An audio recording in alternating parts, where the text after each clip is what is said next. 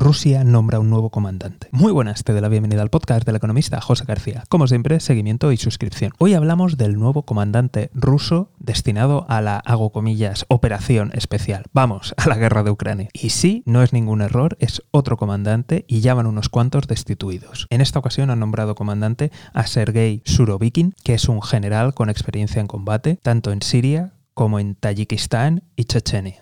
Además es bastante conocido por su brutalidad en el conflicto sirio. Y si te parece que estás viviendo un déjà vu o un déjà vu, te confirmo que no, no lo estás viviendo, ya que los anteriores generales pues también tenían experiencia previa en combate y muchos de ellos en Siria. Con lo cual podemos pensar que esto va a cambiar algo, va a cambiar mucho, pues probablemente no porque realmente los problemas del ejército ruso son otros. Problemas de logística, problemas de corrupción, problemas de falta de moral. Así que todo esto más bien parece una táctica para intentar señalar a algún culpable y decir que se hacen cambios. Pero como siempre, turno para ti. ¿Tú qué crees que va a pasar? ¿Crees que esto le va a dar algún cambio a la guerra? ¿Crees que ahora el ejército ucraniano va a tener más problemas?